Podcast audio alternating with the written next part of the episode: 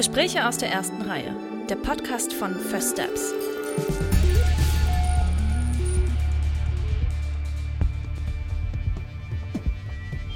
Junge Filmschaffende über erste Schritte, Herzensprojekte und ihr Lieblingskino.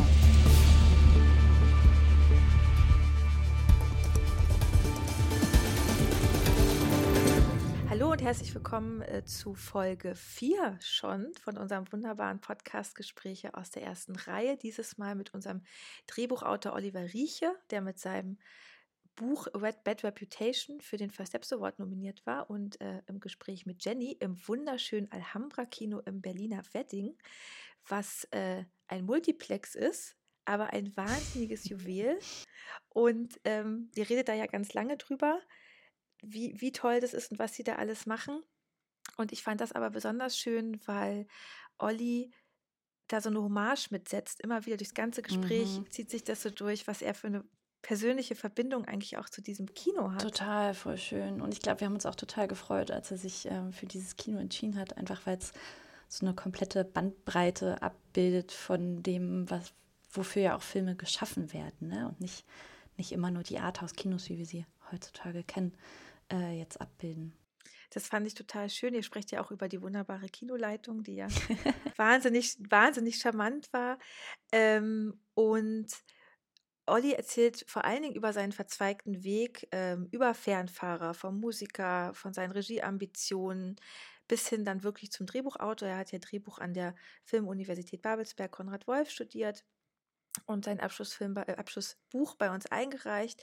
Und was bei ähm, Olli so Schönes ist, seine Lebenswelt und vor allen Dingen dieser Wunsch nach Chancengleichheit für alle gesellschaftlichen Schichten spielt ja auch in seinem Buch eine große Rolle und ist auch immer, hat das Gefühl, so alles, was er anpackt, er ist ja wirklich auch so ein kleiner Tausendsasser, spielt das immer so eine Rolle, dass er seine Wurzeln nicht vergisst und wirklich sagt, so ich komme aus einer Arbeiterfamilie und das ist eine eine Schicht oder das sind Menschen, äh, denen man einfach Gehör verschaffen muss und die genauso Recht haben, auch irgendwie auf der Leinwand stattzufinden wie alle anderen auch. Und mich macht das ganz glücklich, weil ich finde auch, das fehlt sehr in, ja, mich auch. in unseren Filmsachen. Das, ja, Genau, also ihr redet ja wahnsinnig viel und lange, aber es ist ja auch so unterhaltsam. Was man sagen kann, ist auf jeden Fall, dass unsere Jury genauso begeistert war von dem Buch äh, wie wir. Sie haben es ja sogar mit Wild at Heart von David Lynch verglichen, was ich einen wahnsinnigen Vergleich und Ritterschlag finde. Ja, mega. Und dann betiteln sie es einfach als Wild at Heart war gestern,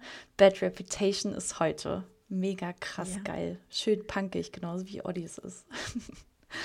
Ja, genau. Also das ist, aber das ist wieder diese Authentizität, die er damit reinbringt. Ne? Man glaubt dem auch wirklich jedes Wort und alles, was ja. er sagt. Und ähm, es ist ja auch so wahnsinnig sympathisch, er nimmt sich selber dann auch nicht so ernst, beziehungsweise kann auch immer mal ein Auge zudrücken. Und ähm, aber neben all den wunderbaren Sachen, wie er zum Drehbuchschreiben gekommen ist, wie er seine Arbeit auch als Drehbuchautor definiert, wie er mit seinen Figuren umgeht, was ja wirklich total spannend und schön ist.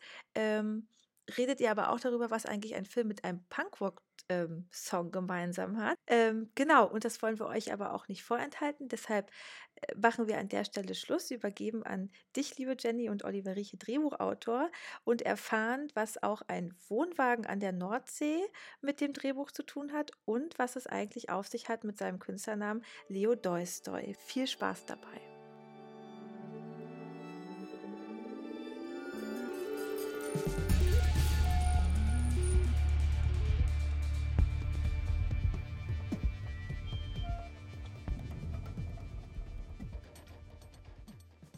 Herzlich willkommen, lieber Oliver. Dankeschön. Hallo, Jenny. Wir befinden uns hier im wunderschönen Alhambra-Kino im ja. Berlin-Wedding. Dieses Kino hat eine tatsächlich lange Historie, über die wir gleich noch ein bisschen reden können. Ähm, ich finde es erstmal schon mal einleitend sehr spannend, wie wir hier uns, ähm, wie wir hier aufgenommen wurden. Man muss dazu sagen, es ist ein Cineplex-Kino dementsprechend ein ähm, Kino mit sieben Sälen, inzwischen acht sogar. Und ähm, ja, ein riesiger Multiplex äh, mit einer riesigen Plakatwand draußen. Und ähm, mich interessiert natürlich als allererstes, warum hast du dich für das Alhambra entschieden? Ähm, ich glaube, es war einfach auch eine Bauchentscheidung, weil ich geahnt ha habe, dass äh, die Hanna hier die äh, Betreiberin ist sie? Ist sie die, die Theaterleitung? Genau. Ja. äh, einfach so eine äh, wahnsinnig bezaubernde Persönlichkeit ist und äh, dass da einfach ja eine ganz authentische Leidenschaft hinter ist. Ne? Und ich wohne mhm. hier im mhm. Gesundbrunnen und ähm, ja, das versprüht einfach auch, du hast es vorhin gesagt, mit der Fassade. Da sind dann riesig großformatig diese Ankündigungen von diesen großen Hollywood-Streifen, ja. Und das, das versprüht schon einfach einen Zauber jedes Mal wieder, irgendwie so was Kindliches in mir, ähm, wo ich dann vor Corona immer wieder gedacht habe, geil ins Kino gehen. ähm, häufig hat man es dann nicht gemacht, weil man gedacht hat, ach, mache ich morgen. Und dann ging es nicht mehr. Und jetzt ist vielleicht noch ein Thema auch, dass man mhm. einfach da äh, sich einfach dem Moment hingeben sollte und dem Gefühl und einfach direkt reingehen sollte. Einfach auch, wenn man denkt, ach schön. Mhm, total. Film.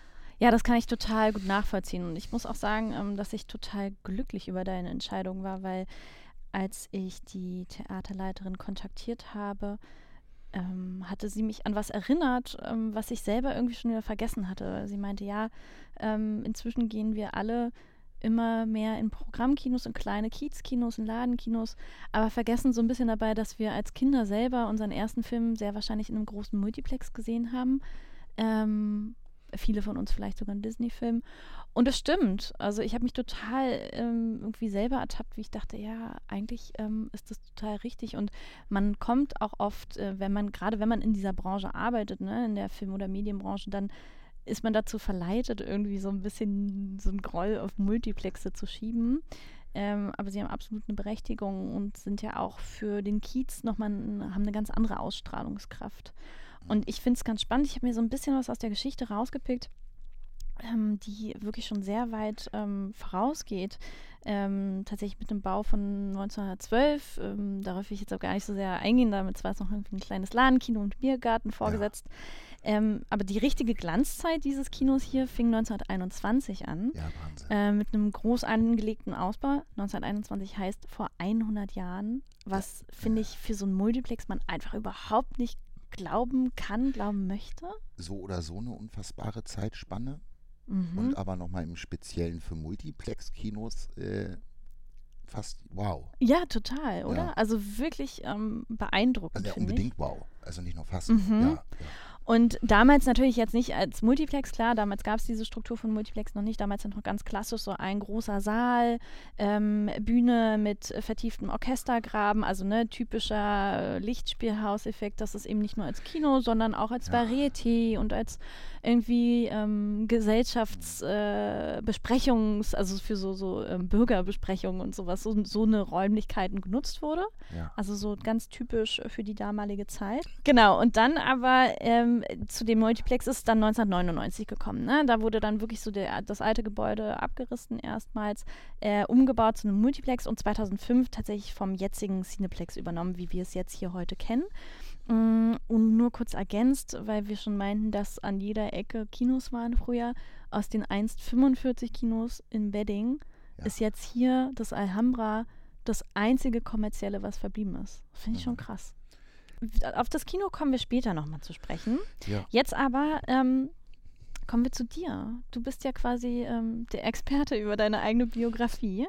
Und du sitzt hier, weil du ähm, noch vor äh, wir können es ja sagen, unsere Aufnahme ist schon viel früher, als wir sie veröffentlichen.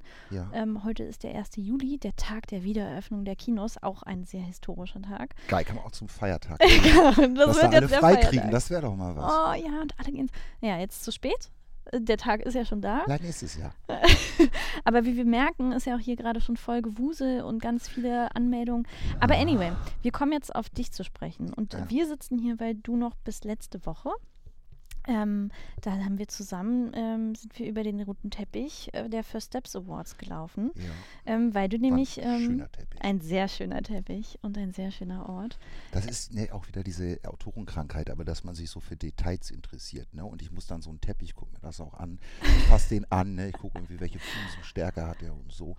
Ich Das- bin mir nicht sicher, ob du ihn wirklich angefasst hast. Das habe ich nicht Ich habe gesehen. ihn. Wirklich? Also ja, unfreiwillig. Hast du ein kleines Stückchen aber- abgeschnitten? Ich habe, ja genau, hast du das habt die Leute, die sich dann immer so Stücke aus dem Teppich rausschneiden. war doch so ein zu Hause, Herzchen ne? Rausgeschnitten. Mit der Mauer hast du auch einen Stein mitgenommen irgendwie und na klar, dessen sehen die nachher immer so scheiße aus. Ist albern jetzt, ne? Aber ja, nee, war, ist, bist ja auch nicht so häufig auf dem roten Teppich. Hat Schon eine Mhm. Strahlkraft. Ja, genau. Und zwar, also du bist nominiert mit deinem Drehbuch Bad Reputation. Das ist dein Abschluss, dein Master-Abschlussbuch von der Filmuni Babelsberg. Und bevor wir aber darauf zu sprechen kommen, Mhm. muss ich einmal ganz kurz die Leute hier abholen. Weil du bist ja, also du bist ja absoluter Wahnsinn. Du hast Architektur studiert. Du Äh, hast schon mal einen eigenen Podcast slash eher eigentlich eine Radiostation, Creative M in Hannover aufgebaut. Du hast super viele eigene Performances gemacht. Du machst Lesungen von Hörspielen, du machst Klanginstallationen, ähm, du schreibst Kurzgeschichten, du bist äh, damit auf Tour gewesen. Ich glaube, eine Vergangenheitsform wäre da jetzt auch angebracht.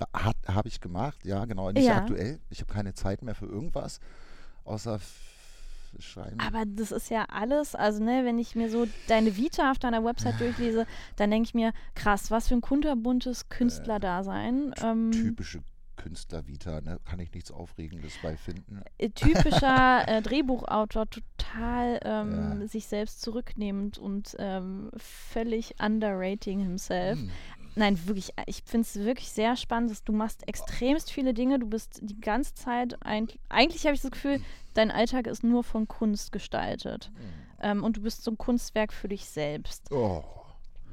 Aber Also ich versuche mir natürlich auch Momente zu generieren, wo ich mich geil finden kann. Ne? Das sind so kleine, aber bin ich meistens mit mir allein. Das ist dann Mhm. irgendwie so was Autoerotisches vielleicht. Also nicht, nicht jetzt äh, physisch, wollen die äh, Hörer nicht verschrecken, aber klar guckt man schon mal, dass man, oder man versucht ja sich irgendwie da mit sich so unterwegs zu sein, dass man sich auch irgendwie sagt, ach eigentlich bin ich auch okay oder versuche ein guter zu sein und, ähm, und versuche das ernst zu nehmen und authentisch zu leben. Und dann hm, klar, dann hat das viele, viele Effekte, dass du äh, natürlich immer auch irgendwo n- was Spielerisches vielleicht äh, entdeckst. Und dann hat es halt schnell irgendwie dieses, dann nennt man das vielleicht Kunst, ne? aber vielleicht ist es einfach nur ein großer Spielplatz, den man da wahrnimmt oder so. ja, ich, ich habe einfach das Gefühl, dass dein Leben ein Kunst, ein Gesamtkunstwerk ist. Und äh, jetzt mag man Kunst definieren, wie man möchte.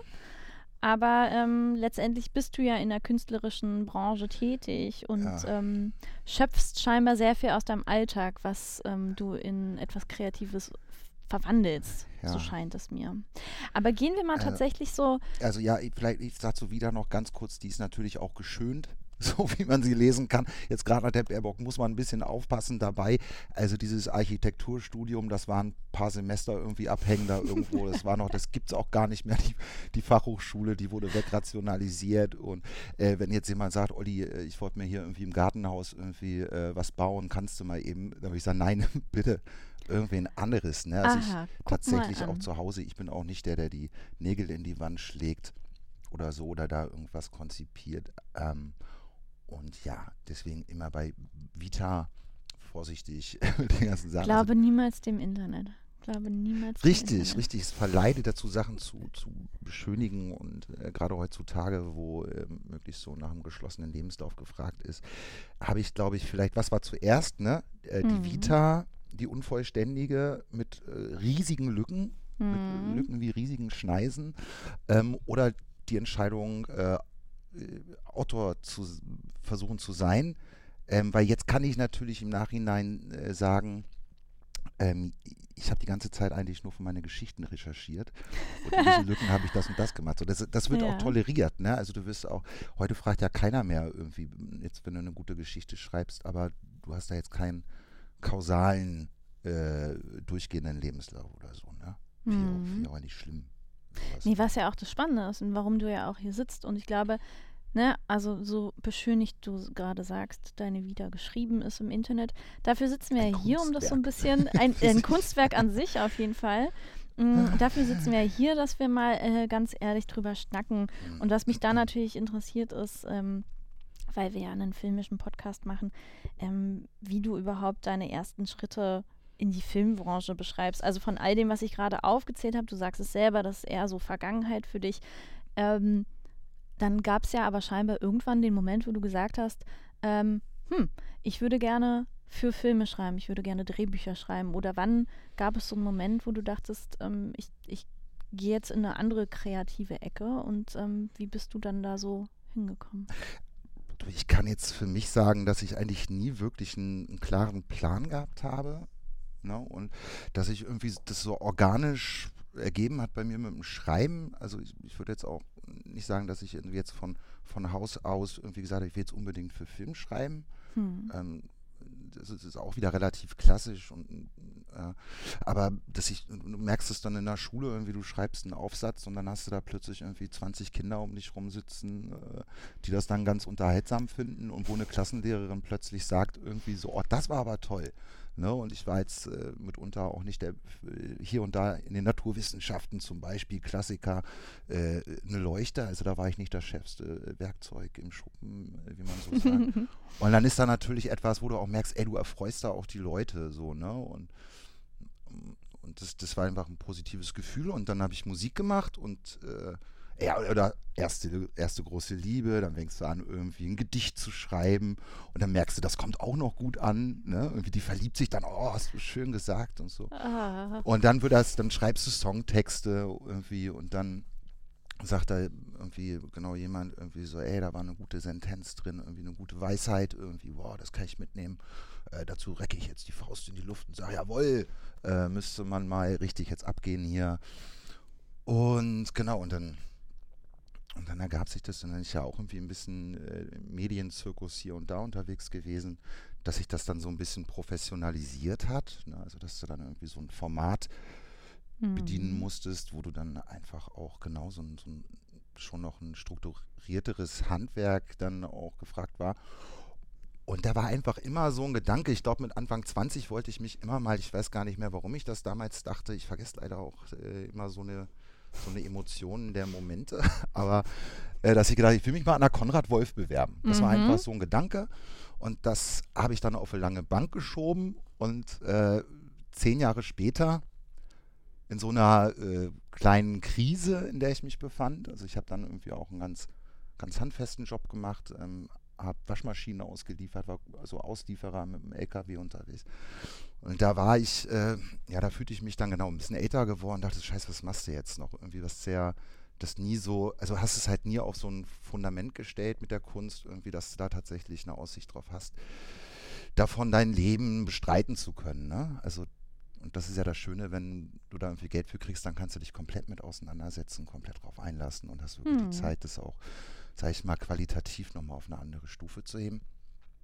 Dann sagte meine Freundin, mach das jetzt endlich, bewerb dich da endlich und hör auf, irgendwie immer von zu labern. Und dann habe ich die Bewerbung rausgeschickt, genau, und das kommt mir immer noch alles ziemlich unwahrscheinlich und unwirklich vor, aber dann wurde ich genommen. Und so bin ich an die Konrad Wolf gekommen ähm, hab da Bachelor, Master gemacht, genau. Und jetzt gerade heute hole ich mein Zeugnis ab.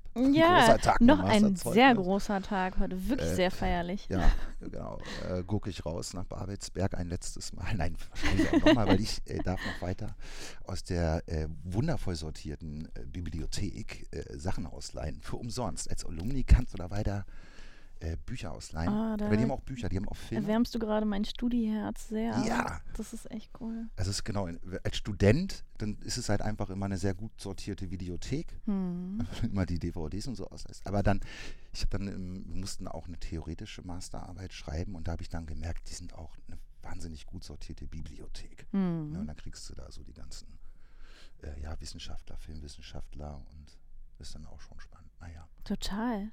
Jetzt hast du schon ganz viel gesagt, wo ich ähm, natürlich noch anknüpfen, anknüpfen möchte. Aber ich finde es ganz spannend, dass du sagst, ähm, du hast eigentlich schon relativ früh oder so zehn Jahre bevor du wirklich zu studieren angefangen hast, ähm, den Gedanken gehabt.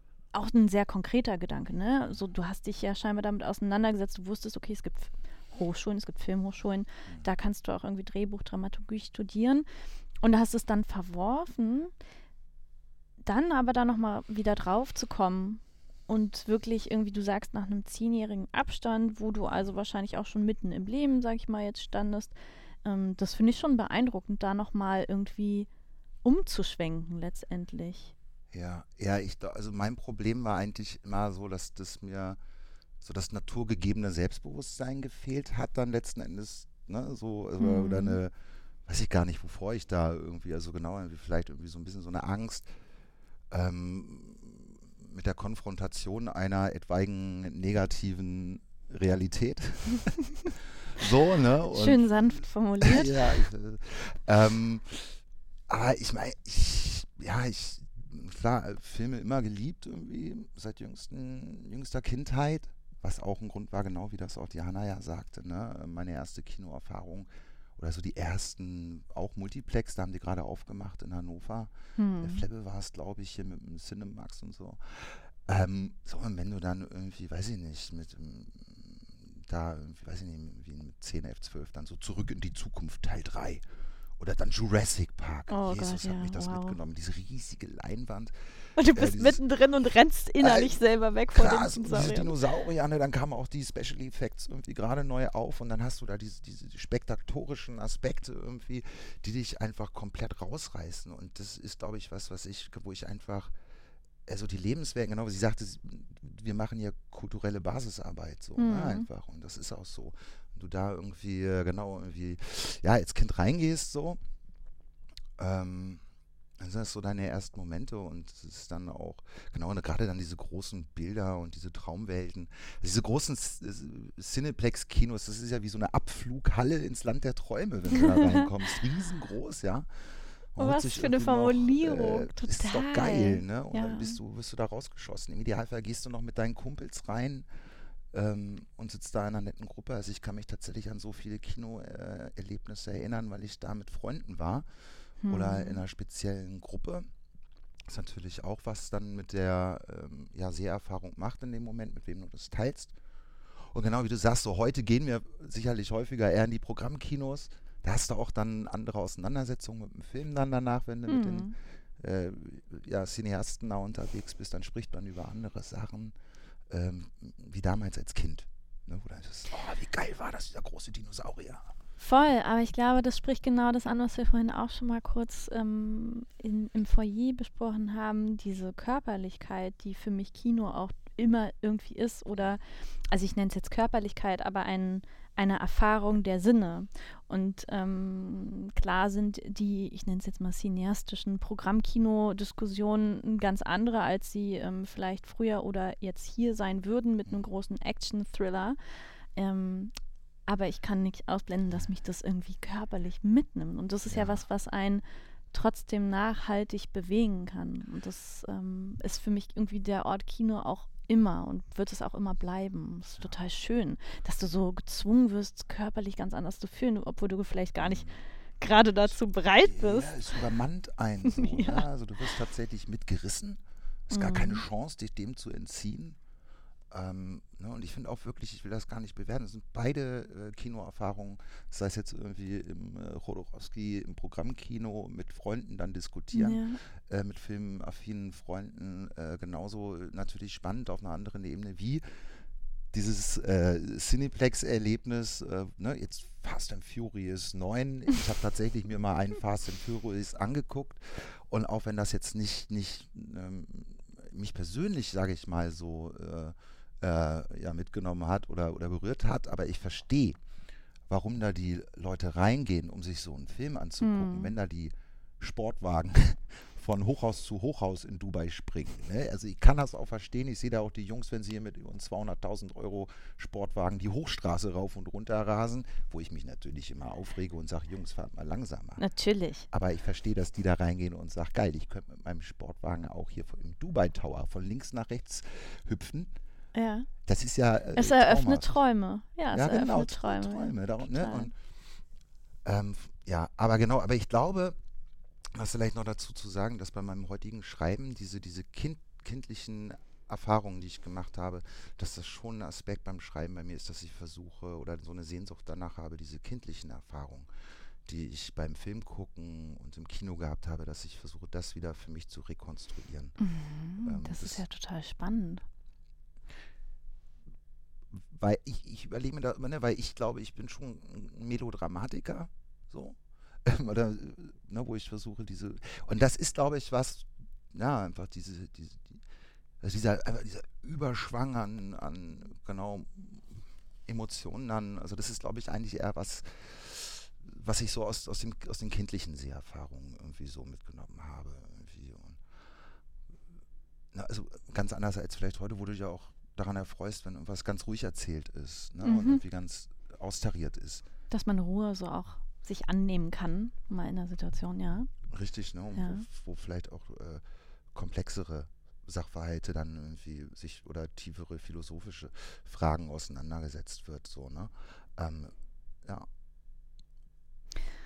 Spannend, dass du sagst, dass das so ein bisschen aus dem kindlichen Blick heraus ähm, auch deinen kreativen Prozess beeinflusst. Ja. Ich würde da, glaube ich, später nochmal drauf ähm, kommen, wenn wir auch ähm, uns so ein bisschen deinem, deinem Drehbuch nähern, inhaltlich. Aber ähm, um nochmal zurückzugehen an deine Anfänge, ähm, warum war dir das aber wichtig, auch an der Film, also du hättest ja auch einfach drauf losschreiben können. Warum war dir das aber wichtig, an der Filmhochschule zu studieren? Ja, nee, also mir war schon, ich hatte schon, glaube ich, den realistischen Blick insofern drauf, dass ich gesagt habe, ich muss das lernen. Irgendwie, ich weiß mhm. gar nicht, wie das mhm. geht. Ich hatte von Tuten und Blasen keine Ahnung. Also ich habe davor auch mal ein Hörspiel geschrieben ähm, ne, und das kam auch sehr gut an, dann irgendwie so. Ähm, aber genau, es war halt einfach, also sehr aus dem Gefühl heraus geschrieben. Ich, dann wissen wir, dass jeder, glaube ich, einfach genau ein ganz naturgegebenes, mit auf den Weg gebrachtes äh, Gefühl für Geschichten erzählen hat.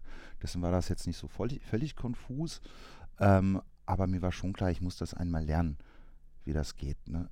Heute kann ich jetzt sagen im Nachhinein ja, und du musst halt auch die ganzen Kontakte knüpfen. Das ist wahnsinnig schwer, wenn du nicht an einer der großen Filmschulen warst. Und das, das war schon einfach eine ganz klare Einsicht. Ich will das einmal richtig lernen, wie das geht. Hm. Ich selber habe natürlich nicht Drehbuch und Dramaturgie studiert. Ja. Ähm, wie darf ich mir das vorstellen? Was ähm, hast du für dich, was würdest du sagen, hast du für dich wirklich aus dem Studium mitgenommen? Gibt es so ein kleines, weiß ich nicht, ABC, was du dir mitgenommen hast, ähm, wonach du dich jetzt richtest? Oder? Äh, also ein ABC. Ja, also ich meine, wir haben im, im Drehbuchschreiben gibt es die ganzen Paradigmen irgendwie, ne? Also klar, wir sind alle drei Akter und so weiter und es wurde dann noch, gibt es ja verschiedene andere Interpretationen, beziehungsweise nochmal noch mal, äh, noch mal strukturierter, ausgearbeiteter, bis auf die Minute, was da für ein äh, Plotpoint zu kommen hat und was passieren sollte. Ähm, ne? Und klar, das hast du schon, also das, das ist auch wichtig, das habe ich auch immer dabei im, im Kopf, wobei ich finde halt immer so das Handwerk dann irgendwie an einem gewissen Punkt auch obligatorisch. Hm. So, ne? Ähm, äh, und ja, vielleicht dieses Gefühl, dieses du Durchhaltevermögen. Also dieses, das, die Auseinandersetzung damit auch ähm, sich auch zu argumentieren, Ideen irgendwie, äh, dass dadurch, dass du an einer Filmhochschule ja auch immer wieder hinterfragt wirst, ne? also zu lernen zu argumentieren äh, und dann sich insofern auch damit auseinanderzusetzen, was genau will meine Figur jetzt eigentlich, was ist genau eigentlich so das Thema, was ist die Prämisse, das auf den Punkt einmal zu formulieren, um da einfach auch das Rüstzeug zu haben, dann so eine Idee ähm, äh, unter Umständen verteidigen zu können, aber auch sie so gut zu machen, dass die, also dein Schreiben verbessert sich einfach auch immer mehr, wenn du genau weißt, was du da eigentlich erzählen willst. Ne? Und ich glaube, dieser, dieser permanente Diskurs, den man da hat, ne? also auch in den Seminaren, einfach äh, tollen Leuten aus der Branche, die Profis sind, dich da ähm, auseinandersetzt mit deinen Stoffen, dann wird eigentlich dieses, genau was oft so diffus ist, irgendwie was du da erzählen willst, einfach immer klarer, umrissen und schärfer gezeichnet. Und das ist vielleicht was, was ich so, genau, auch jetzt, wenn ich jetzt äh, für mich sitze und jetzt äh, am Markt irgendwie in einem Prozess bin, wo ich genau das für mich halt auch immer gucke, dass ich da in Diskurs gehe, dass man genau schaut, ne, was ist jetzt wirklich die beste Idee für die Figur. Man legt sich ein paar Sachen zurecht, man hm. gibt sich nicht mit der erstbesten Möglichkeit zufrieden, sondern hinterfragt einfach mal noch mehr. Also, dass man da am Ball bleibt und das dann einfach weiter durchprügelt, bis man völlig erschöpft äh, in die Tischkante beißend äh, sich mit diversen Bieren einen reinschüttet, weil man es nicht mehr aushält äh, und am nächsten Morgen mit Kopf doch wieder am Schreibtisch sitzt und weitermacht und weitersucht. Ja, spannend. Also ist das so ein, also man sagt ja auch immer von den Hochschulen, dass sie einen gewissen Schutzraum bieten, in dem, ich stelle es mir jetzt vor, ich habe ähm, kein filmisches Studium, aber ein anderes Studium, in dem viel diskutiert und Diskurse eröffnet wurden, ähm, wo das ja auch total unabdinglich ist, ne? sich ähm, wirklich kritisch unter die Lupe zu nehmen und sich anderen kritischen Meinungen zu stellen mit der Arbeit, die man hat, was natürlich auch nicht leicht ist. Und ich kann mir vorstellen, ähm, dass das, wenn man dann nochmal was Kreatives schafft, also selber schreibt oder dann auch andere Gewerke irgendwie ihr, ihre Regie vorführen und dann anderen Leuten aussetzt und deren Meinung, das ist ja, das ist wahrscheinlich auch ein Lernprozess, oder? Sich damit zu beschäftigen, die Kritik auszuhalten ja. und daraus dann wiederum neu kreativ zu werden. Total, man muss das auch alles einordnen. Ne? Also ich glaube, jeder nimmt da einfach sehr positive und sehr auch, auch schmerzhafte Momente vielleicht, gerade so in diesem, diesem Prozess des Wachsens irgendwie ähm, und den ersten Schritten mit. Und ja, also klar macht man auch Erfahrungen, wie dass man irgendwie versucht, mit einem Regisseur zusammenzuarbeiten und man hat ein Buch und dann macht er aber was komplett anderes draus, weil ähm, er einfach vielleicht in, in einer Szene irgendwie eine ganz große äh, poetische äh, Visualität entdeckt und dann hast du anstatt einer Story irgendwie einfach eine große Einstellung ähm, über zehn Minuten, weil es einfach so geil rockt im Moment oder so. Und dann, klar ist man dann im ersten Moment, äh, sitzt man dann danach und fragt sich, okay, warum habe ich jetzt eigentlich das ganze Buch geschrieben? Mhm. Ähm, aber auch dann, wo ich sage, ja gut, aber ich finde es auch total geil, was er da jetzt draus gemacht hat und wie er das interpretiert hat für sich. Ist halt eine Interpretation von meiner Geschichte dann. Ja. Ähm, ich glaube, diese Unfälle, wenn ich sie mal nennen, oder weiß nicht, ich will was Positiveres finden, ähm, weil ich sehe es gar nicht negativ. Also es sind ja auch heilsame Unfälle vielleicht. Ähm, äh, das passiert ja dann später immer weniger. Also ich habe es jetzt irgendwie meine ersten Schritte draußen im Business irgendwie ähm, mache ich die Erfahrungswerte, dass das da einfach viel klarer auch dann oder es ist verbindlicher, mhm. sage ich jetzt mal, äh, wenn man da in einem Stoffentwicklungsprozess ist.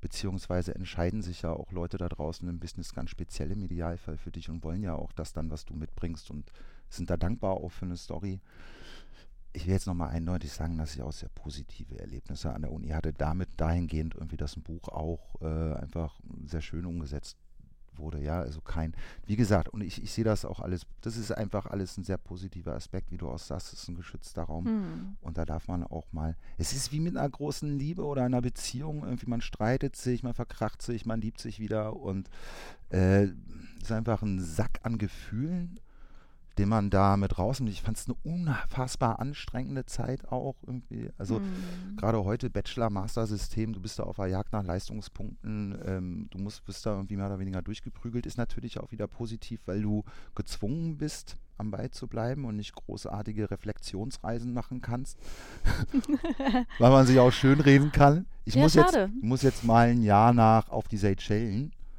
um mir über meinen nächsten Film Gedanken zu machen kann man auch hängen bleiben. äh, deswegen, äh, nee, aber um das vielleicht noch abschließend zu sagen, genau, also ich, ich bin jetzt gerade, also ich entspanne mich gerade wieder. Es war auch eine sehr äh, fordernde Zeit und ich habe hm. zum Beispiel sechseinhalb Jahre gebraucht, um den Master zu machen, nicht die fünf Jahre, die avisiert sind, so vorgesehen sind. Ähm, und merke jetzt na, seit ein paar Wochen, irgendwie es entspannt sich vieles und ich kann auch vieles besser einordnen und ja. Von daher ist es nämlich das natürlich, bin ich da sehr dankbar, weil es einfach eine hervorragende äh, äh, Universität jetzt ist, Hochschule ist, Einrichtung ist, wie auch immer Anstalt, äh, wo man einfach, ja, so dieses, dieses Rüstzeug einmal ähm, sich dr drauf fahren kann. Und dann obliegt es natürlich jedem ganz individuell, was er damit macht, wie er das handelt und so weiter. Und da habe ich für mich einen Weg gefunden. Andere würden es anders machen. Und genau, letzten Endes dient es alles, äh, ja, wenn ich das jetzt noch so sage, aber für mich war das Wichtigste einmal ähm, so an mich, an meinen inneren Punkt ranzukommen, so da diese Schale wegzusprengen in mir drin, um authentisch mich dem zu stellen, was sind eigentlich meine großen Themen, die ich mitbringe von mir, wo sind meine Verletzungen in diesem Leben, wo sind da die großen emotionalen Momente, um da authentisch drauf zugreifen zu können und das quasi ja immer wieder äh, zu rekonstruieren und zu variieren hm. in meinen Geschichten. Und dann hat eine Geschichte einen Punch, äh, äh, die sie einmalig macht, dann hat eine Geschichte einen Punch, die dann auch den Rezipienten mitreißt, weil er merkt, ja, das ist ja ehrlich, was er da erzählt. Und es ist nicht jetzt irgendwie konstruiert. Und da geht es dann wieder weg von diesen ganzen Paradigmen und so weiter, weil das ist nur was, äh, das kannst du nicht äh, handwerklich irgendwie äh, provozieren. Das musst, musst du einmal diese Schale, glaube ich, also das ist meine Erfahrung, einmal, vielleicht haben auch andere Leute von, von Haus aus diesen Mut. Ich musste diesen Mut einmal finden. Ja, aber das ist ja auch voll in Ordnung zu sagen, man geht diesen Weg, um da zu lernen, um von anderen auch zu lernen und von sich selber einfach nochmal neu kennenzulernen. Das ähm, finde ich mhm. ist genau, ja ein absolut legitimer Weg und dafür ist er ja auch da. Voll, ne? Das ist das Geile, genau. Also das, diese Möglichkeit zu sehen, tatsächlich sich selbst auch mal neu kennenzulernen. Genau, was du sagst. Ja. Ich habe letztens mit einer Freundin äh, gesprochen, wir hatten sehr lange nicht gesprochen, tatsächlich auch irgendwie fünf, sechs, sieben Jahre. Und die sagt dann, oh Gott, Olli, bist du erwachsen geworden? ich wusste gar nicht, meinst du, ist es positiv? Oder? Nee, echt so, äh, wie du jetzt sprichst. Und ich gedacht, okay, ja krass, vielleicht, ähm, was sie damit meint, ist, glaube ich, einfach, dass du, ähm, ja, einfach, glaube ich, genau, dass man einfach vielleicht ein bisschen, ja, ernster vielleicht einfach mit einer groß, größeren Verantwortung. Mhm. Ja, ähm, die du jetzt natürlich auch hast, wenn du ja Bücher schreibst, wenn du über Figuren schreibst. Ähm, das sind ja Welten, in die du uns eintauchen lässt, die auch eine gewisse Verantwortung mit sich tragen. Mhm, aber genau, nochmal, bevor wir dann wirklich auch inhaltlich werden. Ähm, weil ich finde es spannend, du hast es gerade schon angesprochen, ähm, so diese Krux, und das finde ich ist wirklich was, was ich mich immer frage, so als Zuschauerin, wie das eigentlich so ist, wenn man Stoffe, Ideen hat und dann werden sie aber von jemandem anderes umgesetzt.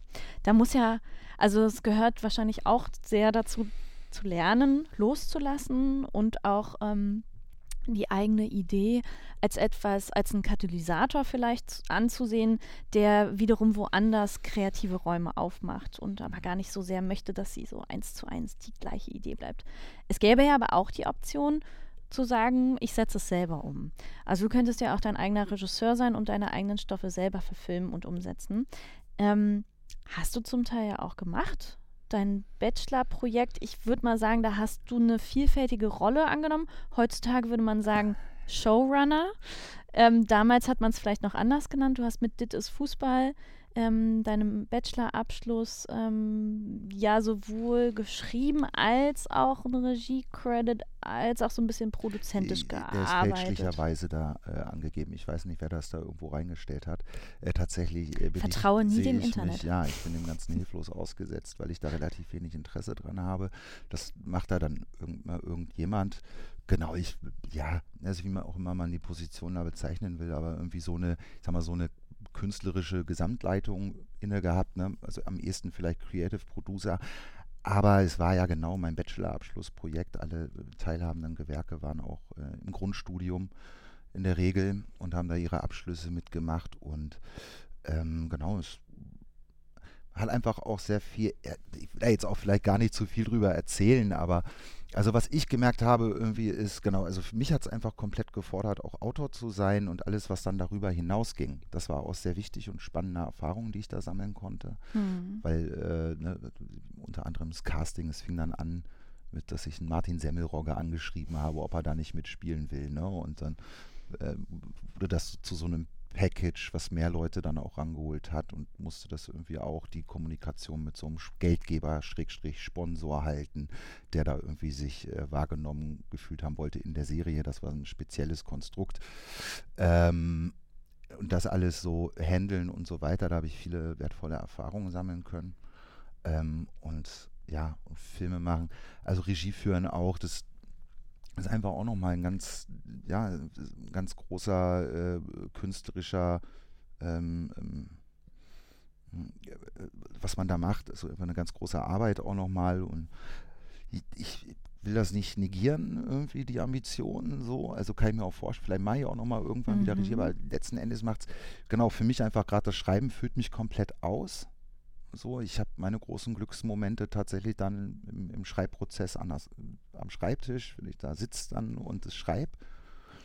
Und habe damit auch dann tatsächlich überhaupt keine Probleme, das weiterzugeben, weil ich hatte ja meinen Spaß, jetzt mal blöd gesagt, ja.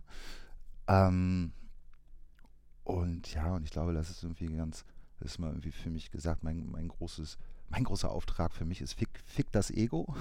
so, ne? ähm, und ja, und ich glaube, wenn man da mit einer großen Entspanntheit dann auch einfach rangeht und nicht dieses, so, ich will jetzt hier aber alles, dass das so ist, wie ich das jetzt mir ausgedacht habe, äh, dann ist man auch wieder, glaube ich, dann nehmen das auch die, die weiterführenden Gewerke oder dann der nächste nimmt es dann auch irgendwie entspannter auf und vielleicht äh, ist die Wahrscheinlichkeit größer, dass es irgendwie vielleicht dann auch eher so gemacht wird, wie man sich das vorgestellt hat, wenn man da genau einfach sich auf das Wesentliche konzentriert, nämlich eine gute Geschichte mhm. schreiben und nicht auf irgendwas anderes. Wie ist es so, darf ich dich fragen, wie ist es so, wenn man dann so ein, bei so einer Team- oder offiziellen Premiere sitzt und so den eigenen Stoff das erste Mal auf Leinwand sieht? Äh, ja, ist irre. Ich weiß nicht, bei dir ist Fußball zum Beispiel. Äh, was, so, ja, also das, das war dann, also ja, man guckt irgendwie total kritisch. so, also ich kann jetzt nicht sagen, dass ich es irgendwie wirklich genossen hätte. Also, also ich meine im Sinne von, ist natürlich schön, wenn dann jemand ankommt und sagt, ah nee, jetzt verstehe ich das, was du da machen wolltest irgendwie und äh, super. Ne? Oder wenn Klassiker irgendwie die Eltern sagen, ach, ich habe das gesehen, das war wirklich richtig wie eine Fernsehserie. Das war, das war richtig wie eine Fernsehserie. Also ich hätte, oh, ne, Schlag ins weiß nicht, was sie erwartet hatten ne, irgendwie, ne, aber ich glaube, das. Ähm, also Man muss dann, dazu sagen, es war auf Tele 5 eine kleine Miniserie, ja, vierteilig, richtig? Ja, vierteilig, wurde auch im Sommerloch irgendwie mehr oder weniger während der EM oder WM, was da damals war, versendet. Ja. Muss man auch ganz klar sagen. Ich glaube, haben mit nicht so, viele Leute mit einer, ähm, mit einer Studienkollegin, mit Sophia Bösch zusammen, ne? Ja, genau, die ja. hat Regie geführt, auch bei. Nee, mhm. Quatsch. Blödsinn hat sie gar nicht. Oder doch, natürlich. Äh, sorry, Sophia, wenn du das hörst. Natürlich hat Sophia Regie geführt, ja. Es äh, liegt alles etwas zurück. ja, ist auch schon der Bachelor. Ich weiß, wir gehen hier sehr weit in die Vergangenheit. Das ist das Problem immer bei Autoren, irgendwie, die sind so, äh, die leben ja so viele Leben in einem Leben und dann fühlt sich das an, als ist das auch 100 Jahre her oder so, ne? aber es ist ja erst vier Jahre her. Aber wenn du in so ja, vielen Geschichten dem Alhambra bist, genau, viele Leben gelebt währenddessen. Dessen musste ich mich einmal zurück entsinnen. Ähm, ja, nee, genau, Sophie hat auch eine Folge äh, Regie geführt. Ja. ja, auf jeden Fall. Ähm, die Erfahrung, so. die du daraus ziehen, genau, du wolltest sagen, wie das ist so, die, der Moment des Leinwandbeschauens und irgendwie ja. die eigene Arbeit dann ja, das, das erste Mal. Irre. Ich bin auch gespannt, ich, ich stehe jetzt auch irgendwie ähm, noch am Anfang ähm, ähm, meiner Arbeit so, ne? Und das in der Uni, das sind ja alles Skizzen gewesen, irgendwie, um, mhm. um einfach die, genau den Stil irgendwie zu ähm, sich rausschälen zu lassen, äh, zu provozieren, dass sich der rausschält, wie auch immer man das jetzt formulieren möchte, bla. Aber ähm, kann ich auch nicht sagen, was es weiter mit mir macht, ne? Ähm, und, und wie es in der Zukunft sein wird.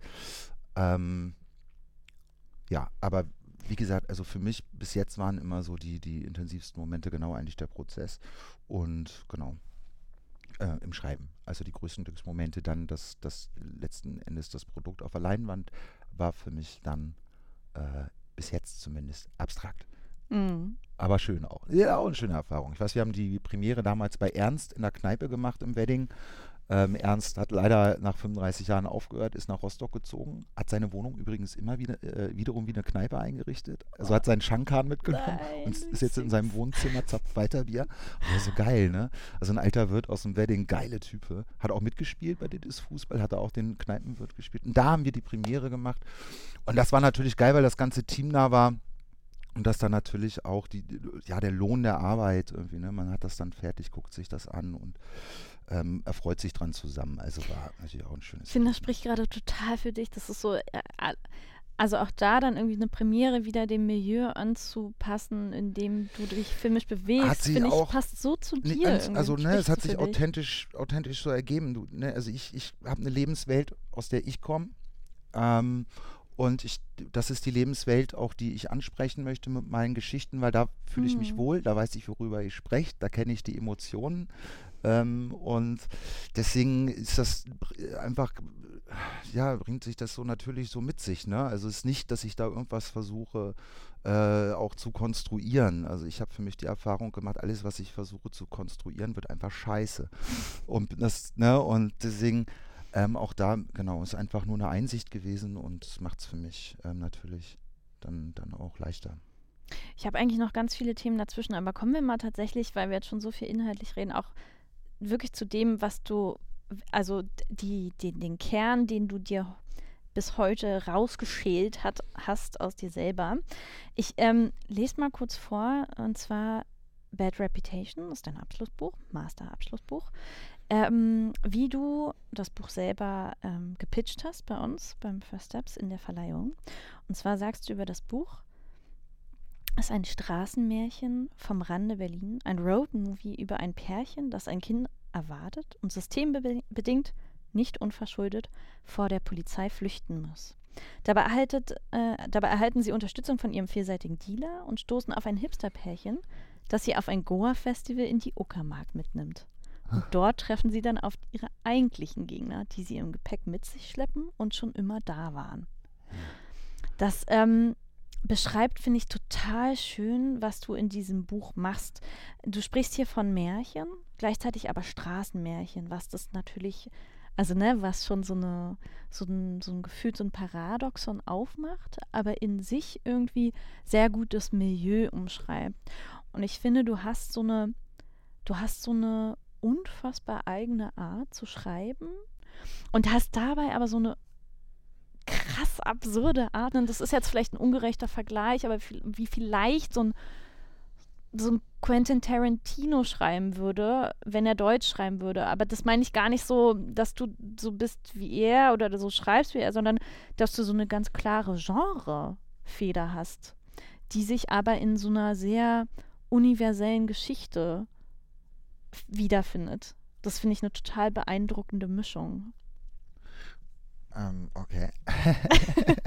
äh, geil, ja. Äh, also erstmal vielen Dank. Ähm, nein, aber ich glaube, deswegen haben wir auch ganz, oder habe ich ja auch bewusst mich fürs äh, entschieden, ne? Weil, und da sind wir wieder beim Kindlichen, auch was, was da einfach mitschwingt irgendwie, ne? Und das ist einfach eine schöne Vorstellung, ist, wenn hier die Kids aus dem Wedding und Reinickendorf irgendwie hier in Alhambra mhm. gehen, mit ihren Freunden mit Popcorn schmeißen, sich äh, hier den Film angucken, ne? Und dann äh, auf zweiter Ebene aber natürlich auch da äh, was für sich mitnehmen können, wenn da was drinsteckt, wo sie sich gesehen fühlen und wo ja es vielleicht inspiriert ähm, äh, auch eine Kraft drin steckt, eine positive Kraft, Energie für sie, ähm, ja, wo sie sich wahrgenommen fühlen. Ich will jetzt natürlich damit nicht sagen, irgendwie beschreitet einen kriminellen Weg.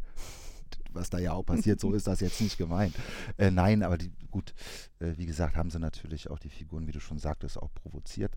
Und dafür ähm, kriegen sie natürlich auch, ähm, müssen sie ja auch, ähm, ähm ja, kriegen sie ja oder müssen sie auch draufzahlen für. Ne? Es ist ja nichts, dass ich da irgendwie irgendeine Form von Gewalt irgendwie abfeier oder so. Ich glaube, worum es mir geht, ist ähm, die Authentizität mhm. zu deinem Milieu, das du hast. Ähm, wo ich dich schon sehr mit so jemandem vergleiche wie ihm, weil das es wirkt, es fühlt sich alles so stimmig an. Also das Milieu, das du erzählst, was ja ganz klar offensichtlich eher ein Arbeitermilieu ist, aber ich finde es auf jeden Fall sehr faszinierend, wie du ähm, dramatisch und komisch zugleich arbeitest. Ja. Und dieses Lachen halt so ein ja aufrichtiger Blick ist und ähm, dabei halt Unterhaltsamkeit birgt. Ja, also dann aber das ist vielleicht auch, auch wieder was Kindliches, vielleicht, aber äh, wenn so alles einmal diese gro große bunte Tüte an Emotionen drin ist, irgendwie mhm. in einem Film, ne, wenn du auch mal lachen kannst und natürlich auch, wenn es dich am Herzen berührt.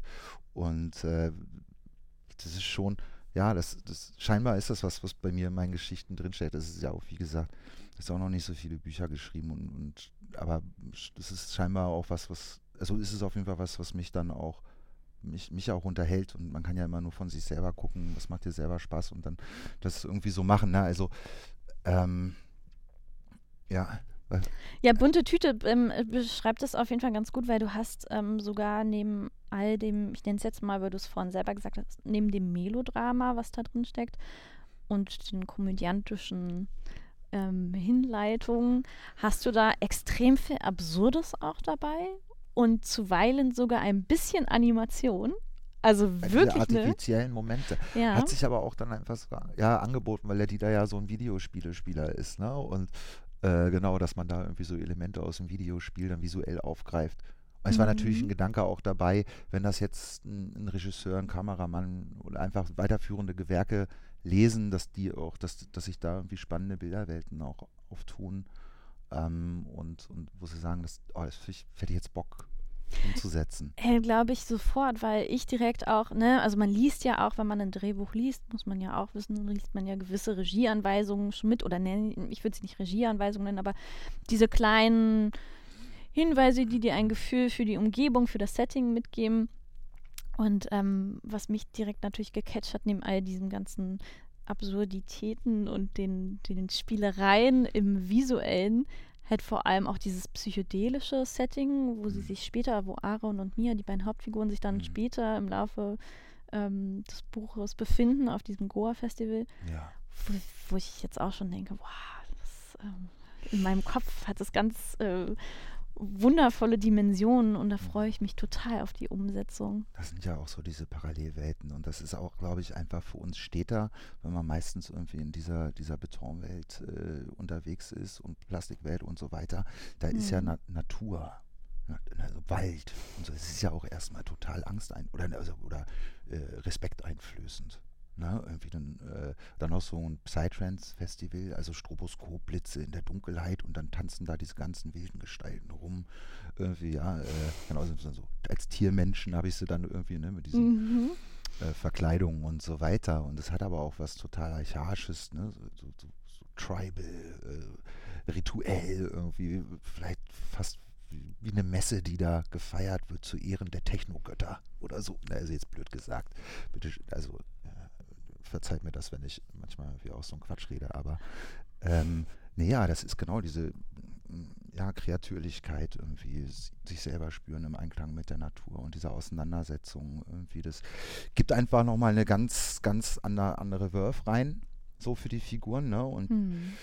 ähm, ja, und da, da, das unterstützt dann einfach nochmal dieses, diesen, diesen Prozess auch bei der Hauptfigur, irgendwie sich ne, auch zu spüren und zu finden und sich dem zu stellen, was da eigentlich, was, was ich schön beiseite schieben konnte. Das ja in unserer Metropol-City-Welt so einfach ist, einfach Total, mal ja. Sachen beiseite schieben und sich abzulenken. Auch das Archaische, was du ansprichst, finde ich ähm, ganz interessant, weil ich, ähm, also ich mag auch gerne über Quatsch reden, so wie du manchmal.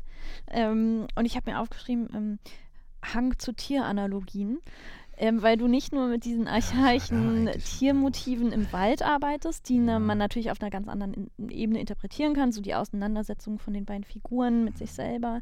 Ähm, du bringst aber auch sehr viele so Fratzen und auch Sto selbst Stofftiere ja. finden überall so Erwähnung oder dann die Katze, die irgendwie, ne, diese kleine Animationssequenz auf der Straße äh, bekommt. Ja. Also ja, es ist mir aufgefallen, du hast einen Hang also, zu Tieren. Hat er sich jetzt, kann ich jetzt auch nicht sagen, dass das irgendwie generell, dass, dass ich über Tiere schreiben will oder dass das jetzt immer so sein wird.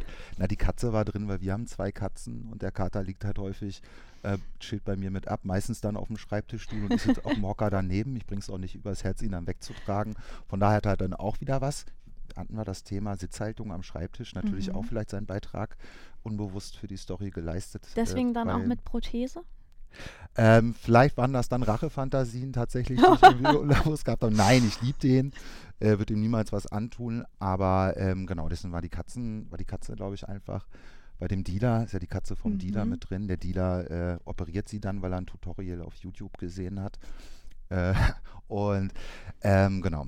Äh, und ja, mit den, ja, ich finde einfach, das ist ja dann auch diese eine Szene, wo sie durch Berlin fahren, wo diese Tierfratzen dann irgendwie ums Auto und das ist einfach so eine Touristengruppe. Ne? Und das hat natürlich auch einfach, äh, finde ich, äh, ja, dieser, dieser ganze pa Party-Wahnsinn jetzt vor Corona noch damals und so weiter, ne, das ist schon auch ein Affenzirkus und, und das, das, dessen war das da, glaube ich, irgendwie mit drin und ich finde es zum Beispiel jetzt nicht verrückt oder fände es jetzt nicht vom Gedanken verrückt, irgendwie auf irgendwelche Tiere zu treffen, wenn man abends in der Stadt ausgeht. Das würde mich gar nicht verwundern. Von daher. Find ich finde die Analogien auch total ja. passend. Also klar, also ich habe es jetzt Fratzen genannt, das hört sich mhm. natürlich direkt irgendwie Doch, fies an, aber, aber sind. Hatte ich glaube ich auch, ne? Tierfratzen habe ich auch geschrieben da in der einen ich, ich, weiß auch nicht mehr genau ja. die Begriffe. Du benennst ja sozusagen so Konstellationen aus Tier und Mensch, so ein bisschen so unterschiedliche ja. Mischungen quasi. Und äh, Kommt natürlich auch noch ganz kurz dazu, vielleicht die Perspektive von Aaron, weil der ist ja auch noch ein bisschen Rest drauf. Genau, ne? klar. Ähm, Drogen induziert und. Aber dieses, äh, also ne, die Analogien verleiten ja trotzdem dazu, irgendwie wieder so dieses Instinktive vom Menschen irgendwie mm, zu hinterfragen. Und ich habe halt, ich habe mir einen Satz rausgeschrieben und zwar ist es ähm, aus dem, aus einem Tagebucheintrag von mir. Ähm, und sie sagt, jetzt weiß ich, man tauscht die eine Schuld nur gegen eine andere ein. Wir starten in dieser Welt so tief im Dispo, da ist es schwer, mit sich ins Reine zu kommen. Und ähm, dann relativ weit später ähm, läuft schon so ein bisschen der Abspann. Du führst da im Buch einen Arbeiter-Punk-Song auf.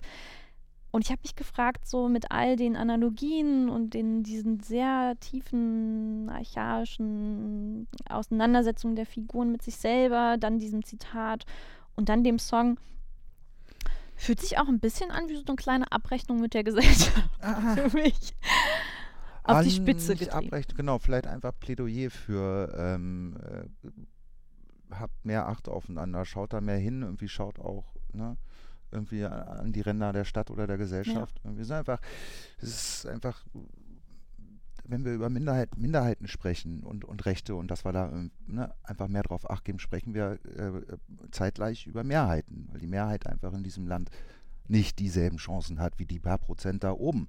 Nicht das Glück haben, Mhm. dass sie von Geburt an äh, gute Schulen besuchen, irgendwie vielleicht Eltern haben, die ihnen äh, sagen, irgendwie hier und da und da gehst du lang, ja, irgendwie, oder ne, auch Anwälte, dann vielleicht ist der Vater sagte, Junge, du gehst hier auf die Business Law School von Schlag mich tot, äh, London, Paris äh, und so weiter. Nein, die Realität ist einfach, dass viele Menschen, uns geht es heutzutage, klar, schon, schon besser in der Summe als vor Schlag mich tot anno dazu mal. Aber trotzdem irgendwie sind, glaube ich, einfach viele Leute ähm, befinden sich in so einem Hamsterrad, ähm, müssen, müssen hasseln um ihr Geld, das reinkommt. Äh, Hm. Drehbuchautoren nach dem Studium übrigens auch. Die, äh, bis man da finanziell auf die sichere Seite kommt, das ist ein weiter Weg. Also ich habe jetzt auch noch nicht über äh, einen Hausbau in Brandenburg nachgedacht. Das ist vielleicht was für später. Nein, aber ich will ja auch im Gesundbrunnen leben. Ich fühle mich da ja wohl. Ich wollte gerade sagen, wo gehen denn Aber- dann deine Stoffe hin?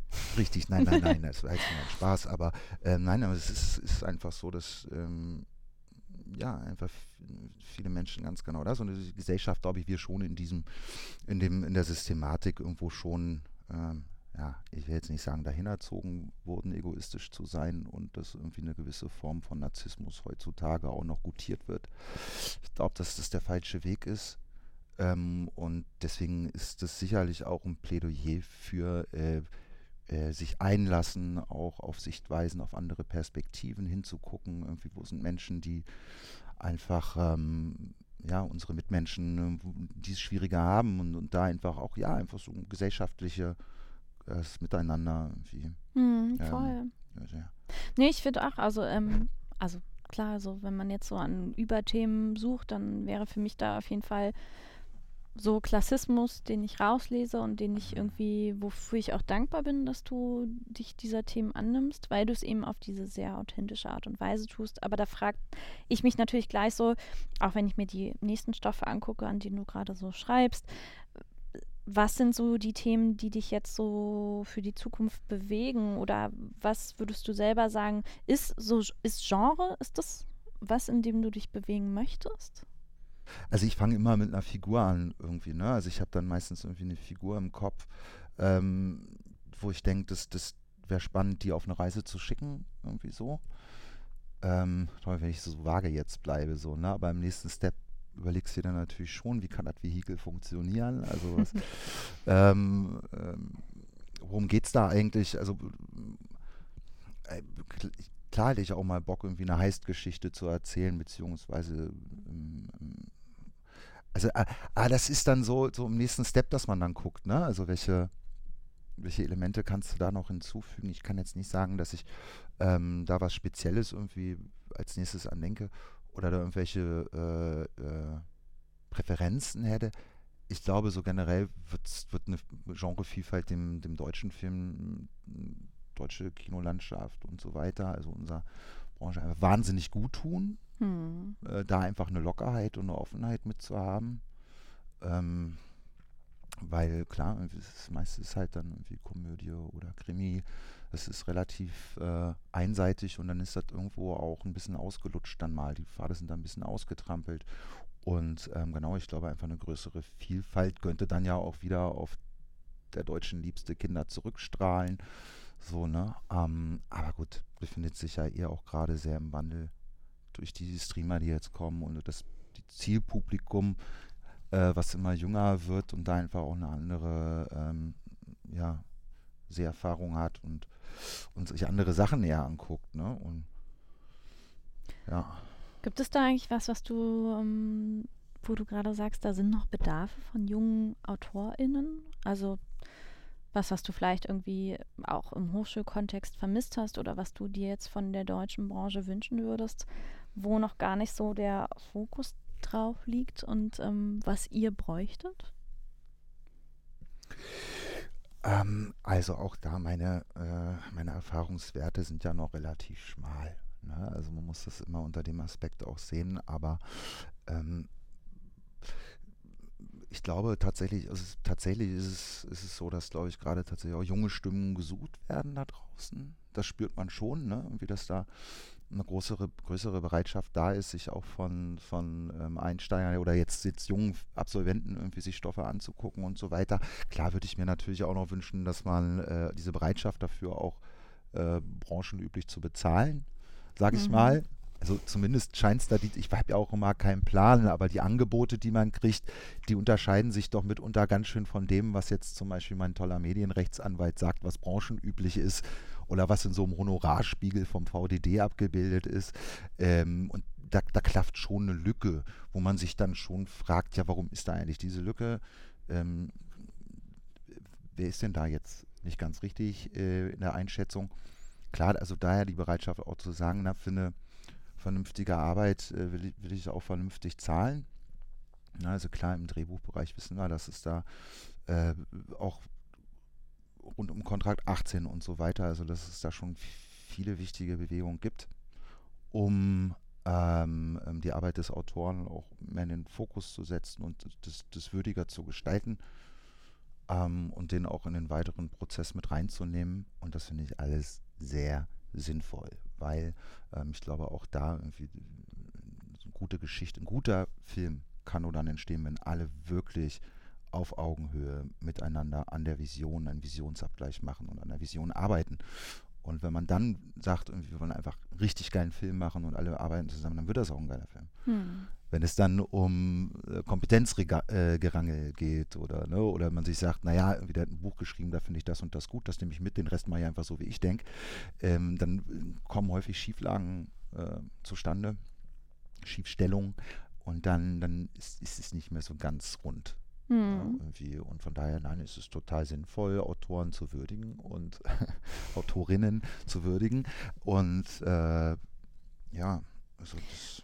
Du hast vorhin auch schon ähm, anklingen lassen, dass so, ähm, da hattest du gesagt, ähm, die Umsetzung ne, zwischen Buch und Regie äh, war früher vielleicht noch eine andere Erfahrung, als sie jetzt schon ist. Also jetzt, wo du wirklich auch auf den freien Markt hinausgehst und den betrittst. Wie ist es denn jetzt gerade? Also du arbeitest ja auch an neuen Stoffen. Wie findest du jetzt oder wie finden dich Produktionen? Wie ist die wie findest du die Zusammenarbeit und ähm, wie unterscheidet sich das, was du vorhin meintest? Genau, muss man jetzt auch wieder. Ich habe jetzt äh, bin jetzt äh, habe noch nicht mit Regisseurinnen gesprochen, seit ich äh, seit ich jetzt raus bin. So, äh, also es sind immer ähm, genau, ich habe da einfach äh, Produzentinnen und Produzenten, mit denen ich gerade arbeite, Producerinnen. Ähm, das ist eine ganz tolle Zusammenarbeit von, von ähm, Produktionscompanies. Ähm, und das ist total schöne, spannende Zusammenarbeit. Ich habe einfach Glück. Also gehabt auch da die, die, Leute zu treffen, die auch Bock auf mich haben und auf meine Geschichten. Und dann ist es ein ganz toller, befruchtender Prozess. Äh, ist jetzt meine Erfahrung, die ich jetzt seit ich auch raus bin, irgendwie aus der Uni jetzt äh, zum ersten Mal wirklich Zeit habe, auch wirklich, ja, wirklich zu arbeiten einfach mhm. auch, ne? Mhm. Und, und dass sich das jetzt alles so ergibt, habe ich einfach jetzt gerade Glück, dann mit tollen Companies zusammenzuarbeiten. Ja, du machst ja unter anderem, schreibst du das Buch zu Hotel Laguna. Ne? also, ja, es, äh, genau, ich habe das Exposé, die Adaption, das Exposé geschrieben, genau. Ja, äh, finde ich ganz spannend, weil für, für junge ZuhörerInnen, ähm, das wird produziert von Bantry Bay, die unter anderem Druck und Club der Roten Bänder gemacht haben. Also ja auch gar nicht so ein schlechter Kontakt für junge Filmschaffende. Mm, da arbeitest du jetzt aber nicht dran weiter an dem Drehbuch? Ähm, genau, also ich weiß mal gar nicht, inwiefern ich irgendwas zu äh, irgendwelchen Prozessen äh, erzählen darf. Dessen halte ich mich immer ganz gerne auch relativ bedeckt. Nein, aber es war eine ganz tolle Arbeit auch, äh, wo ich das Glück, Glück hatte, dass äh, genau der Jan Krummschröder und die Sabrina Stockner äh, da auf mich zugekommen waren und es war ein arschgeiler, äh, herzerwärmender, arschlustiger Familienroman von dem Alexander Gorko, ein Journalist, der Süddeutsche schreibt und äh, da habe ich so einen Spaß gehabt, das zu lesen und das, dann war es auch, ja, da konnte ich mich einfach auch total schnell einführen dann und, und mhm. hoffe, dass ich das ganz gut eingefangen gekriegt habe, eingedampft habe auf diese, diese 100, 120 Minuten ähm, im Exposé und genau, nee, war eine tolle Arbeit. Und äh, wie es jetzt da weitergeht, weiß ich nicht, kann ich auch nicht sagen. Ähm, aber ich weiß ja, wie es so ist. Wer, ja, ich, ich, Prozesse, da muss ja genau irgendwie ein Sender gefunden werden. Die Prozesse sind lang, keine Frage. Fördergelder. Auf jeden Fall. Aber was mich daran interessiert, äh, ist natürlich jetzt nicht unbedingt der Stand des Projektes, sondern das ist ja eine andere Art des Schreibens, nämlich eine Adaption. Mhm. Und das ist nochmal ein grundlegender Unterschied zu etwas, was man irgendwie autobiografisch verarbeitet oder ne, so die eigenen Stoffe, die so am, am Schreibtisch irgendwie, du sagst, okay, mhm. du siehst deine Katze und schreibst sie irgendwie mit in dein Buch ein. Das ist ja ein ganz anderer Schreibprozess. Und ähm, da würde mich natürlich schon interessieren, inwiefern du auch grundlegend schon so diese Unterschiedlichkeiten des Schreibens selbst wahrgenommen hast und ähm, was du da für dich mitnimmst. Ich, ich, ich nehme das einfach alles so an. Nein, ich äh, ähm, äh, also ich arbeite einfach auch total gern mit Stoffen, die nicht meine sind. Also ne, ich mag es total gern, wenn mir so ein Kommilitonin mir einen Song schickt, äh, einen Song, ein Buch. Das hier ist der Filmpodcast, nicht äh, der Musikpodcast. Ja, können wir vielleicht auch noch drüber sprechen. Aber Musik hat tatsächlich einen ganz maßgeblichen Einfluss auf meine mhm. Schreibe. Deswegen ist es gar nicht äh, so weit weg, wenn ich, wenn ich von Büchern und Songs spreche. Irgendwie, das, das ist ziemlich nah, auch wenn es jetzt eine unterschiedliche Länge hat. Im Idealfall wer will schon 120 Minuten Song hören. Mhm. Ähm, das war ein Wagner oder so, ne? Die, äh, Dramen, die Musikdramen. Äh, nee, aber ich meine, da sehe ich auch irgendwie in so einem 3 Minuten 30 Punkrock-Stück kann genauso viel Energie drinstecken wie in mhm. 120 Minuten, wo vielleicht ist, ist, das das Destillat, irgendwie der, der Nukleus eines, eines Films, äh, wie der Punkrock-Song in der Mitte.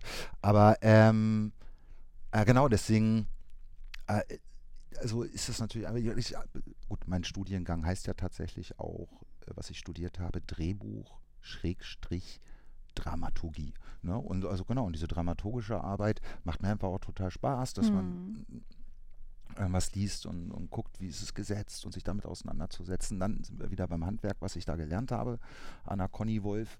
Äh, und, und das macht mir einfach auch großen Spaß. Also das ist ein anderes Arbeiten, ganz klar. Ähm, aber auch ein schönes anderes Arbeiten. Also ich weiß gar nicht, wie ich das jetzt dazu sagen soll, ne? aber es ist ein anderer Prozess und aber es ist auch bei einer Adaption musst du dich ja ein Stück weit von der Vorlage entfernen und musst dann im Rahmen der Dramaturgie, auch der Filmdramaturgie gucken, wo brauchst du jetzt noch ne, vielleicht was, was man mit reinsetzt. Also da hast du auch schon durchaus kreative Schöpfungsmomente auch, die im Idealfall genau in der Tonalität sind, wie die Vorlage halt auch ist. Hm. Und genau, und trotzdem halt diese Vorlage einfach äh, abzufeiern und, und diesen Geist der Vorlage da zu übertragen. Also es war, war auch ein, ja, ein sehr äh, genau feinfühliges Arbeiten, irgendwie, was mir großen Spaß gemacht hat. Mir fällt noch ein anderes Beispiel ein zu äh, einer vielleicht ähnlichen Art des Schreibprozesses. Und ich hoffe, naja, hier ist ja rotes Licht, das heißt, du kannst gar nicht mehr rot werden, als du es dass du es jetzt schon bist von dem Licht hier. Und zwar habe ich mal ein bisschen gekramt und gefunden, dass du 2018, glaube ich, hast du ähm, das Drehbuch für Pure Black Rabbit geschrieben. Ah. Das ist eine Erika Lust-Produktion unter der Regie von Greta Isabella Conte, ähm, was ich total spannend finde. By the way, mit einem kleinen Cameo mit dir als Türsteher vom Sisyphos in Berlin. Mhm.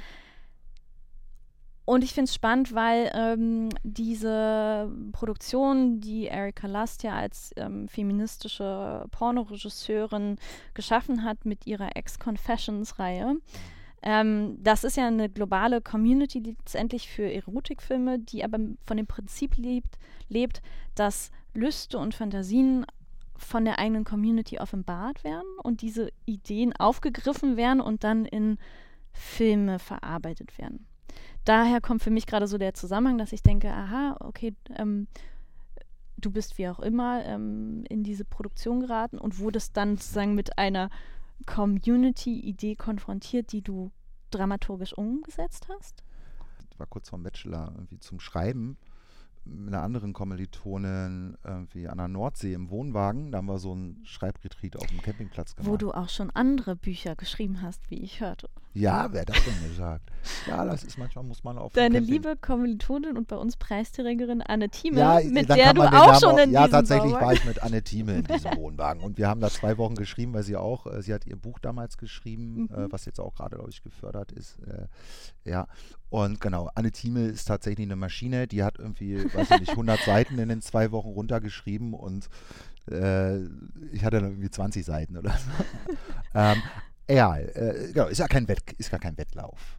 Ne? Also, ähm, aber nein, also das war, einfach ein schönes Arbeiten auch. Ähm, mag Anna total und einfach genau, sie ist auch Regisseurin, die ihre eigenen Stoffe dann mhm. auch verfilmt. Also allergrößten Respekt davor. Und ähm, genau, wir haben uns jetzt von dieser, von diesem Setting auf dem Campingplatz einfach auch inspirieren lassen weil das macht was mit dir. Wenn du dann hinter der Hecke ist dann der Nachbarn und schneidet da mit der Heckenschere rum und du spürst, dass er immer so durchguckt und rüberguckt. Ja. Ne, weil das, findet, das kann ich ihn ja auch verstehen, dass er uns da interessant findet. Ne? Was sitzen die da in Dunendöse und mit ihren Laptops und dann klackert das die ganze Zeit. Da muss man auch mal durch die Hecke gucken. Ne? Und dann der eine, der äh, echt geschnarcht in der Lautstärke unfassbar, noch nie sowas gehört, war auch was Archaisches. Ne? Und da wirst du dann auch wieder deiner, deiner Ursprungs. Ähm, was war die Frage? Ja, du lenkst total ab von dem eigentlichen Thema. Ich habe ah, dich eigentlich. Genau. Also, also jetzt bin ich wie da. bist du Sorry. zur Erika Last genau. Produktion also, gekommen? Und sitzen, sitzen da äh, am, auf den Campingstühlen und ich bekam einen Anruf von, von Greta. Und ähm, ja, und dann war, war die Frage da ähm, und ihrem lieben Freund, Produzent ähm, äh, war die Frage einfach da, äh, hast du Bock äh, für unseren, ähm, genau, feministischen Porno irgendwie ein Buch zu schreiben? Und ich war natürlich erstmal verstimmt, weil irgendwie erstmal per se davon ausgegangen wurde, dass ich nicht der Darsteller sein könnte. äh, Sondern nur der Türsteher. Ja, nein, ich hätte es auch wahrscheinlich nicht gemacht. Also es hätte tatsächlich hätte ich nicht den Mut zu gehabt, da irgendwie, äh, naja, also anderes Thema. Egal. äh, nee, aber natürlich habe ich gesagt, ja klar, finde ich total spannend und war es einfach ein schöner Prozess, weil äh, ich da diese Geschichte schreiben konnte, um einfach auch ein Mädel, das, das ja frisch getrennt ist, irgendwie und einen Freund nicht so ganz loslassen kann und dann im Club feiern geht und da jemanden kennenlernt. So, ne, ist auch mal die Frage, wie viel Story verträgt ein Porno? Das war, habe ich mich viel mit auseinandergesetzt. Ich hoffe, ich habe einen ganz guten Mittelweg dann da gefunden, beziehungsweise hat die Greta es dann einfach auch wahnsinnig toll inszeniert mhm. und sehr gefühlvoll. Ähm, und tatsächlich kann man dann sagen, ja, so ein bisschen Story verträgt das Ganze. Ne? Also, dass du da tatsächlich irgendwie eine Stimmung versetzt wird, was dem Ganzen so einen Kick gibt, wo du sagst, irgendwie auch den beiden wünsche ich das jetzt auch, diese lustvolle Erfahrung. Ja, total, absolut. Ist dann immer noch, ich bin ja ein wahnsinnig diskreter Mensch. Ich würde zum Beispiel dann sagen, auch euch beiden gönne ich das jetzt, aber ich würde dann weggucken. Ne? Ich würde dann sagen, ich will, muss da jetzt auch nicht dabei sein, wenn ihr das macht. Ne? Ähm, aber äh, genau, nee, auch schöner, schöner Arbeit im Sisyphos gedreht, ähm, was, die, was die beiden dann da klar gemacht hatten und ja. Ja, ich finde es natürlich spannend aus ähm, der Haltung heraus. Auch in deinem Abschlussbuch gibt es eine Szene, äh, eine Sexszene, und das Schreiben über Lust und über Sex im Allgemeinen ist ja immer was, was schon in so eine per se in so eine Schmuddelecke gelangt. Mhm. Leider immer noch.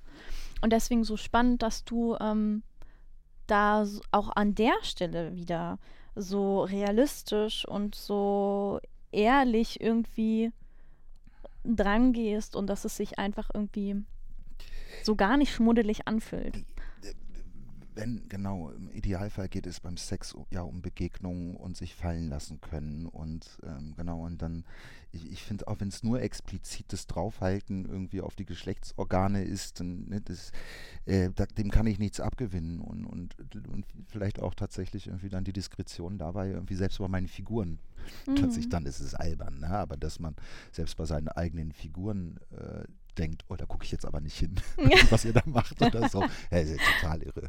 Äh, aber ähm, nein, also ich glaube, genau, es kann die, die, die Grenze zum Kitsch und, und zur Pornografie, zu ja, schlichten Pornografie, die ist, die ist schnell überschritten. Ne? Es ist, ist, und auch da, das hat dann auch Greta einfach ähm, ja sehr sinnlich eingefangen, diese Momente und sehr sensibel.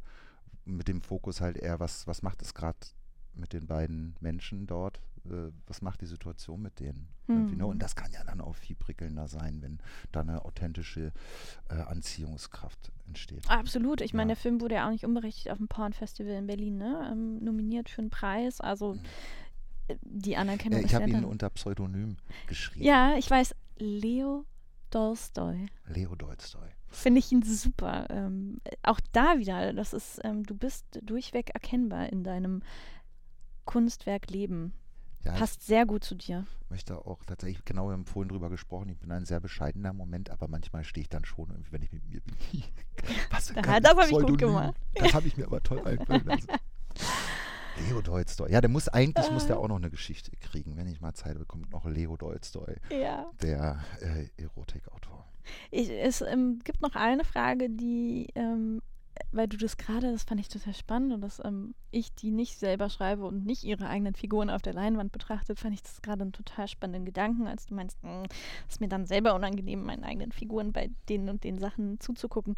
Fühlt es sich so, also du bist ja der Schaffer deiner Figuren. Geht es dir wirklich manchmal so, dass du auf der Leinwand so denkst, ah, nicht weil es nicht gut inszeniert ist, sondern weil du dich irgendwie selber so für deine, für das Handeln deiner Figuren dann so mhm hm, dass du, welche also, Empfindung auch immer, dass du so wegguckst? Nee, das ist tatsächlich, äh, also die Figuren, wie ich, wie ich sie habe, im Kopf habe, das ist ja auch nur im Schreibprozess. Spätestens dann, wenn, wenn ich loslasse und es wird inszeniert, dann sind es halt auch Schauspieler. Mhm. Ähm, ne, und dann, dann ist es eigentlich schon tatsächlich irgendwie, sage ich jetzt mal, irgendwie, ja, so professionell distanziert, irgendwie so, ne, dass ich dann eher auf die Umsetzung gucke unter, unter handwerklichen Aspekten und so weiter irgendwie, ne, aber ähm, nein, und das ist natürlich, glaube ich, auch ähm, etwas, was ganz wichtig ist beim Schreiben, dass ich mich mit meinen Figuren halt möglichst nah versuche ranzukommen und die auch ein Stück weit, ne, also die haben einfach auch unweigerlich Elemente irgendwie von mir und Eigenschaften. So, jetzt packt es dich, was du da schreibst, packt dich auch so emotional irgendwie, dass du da irgendwie dann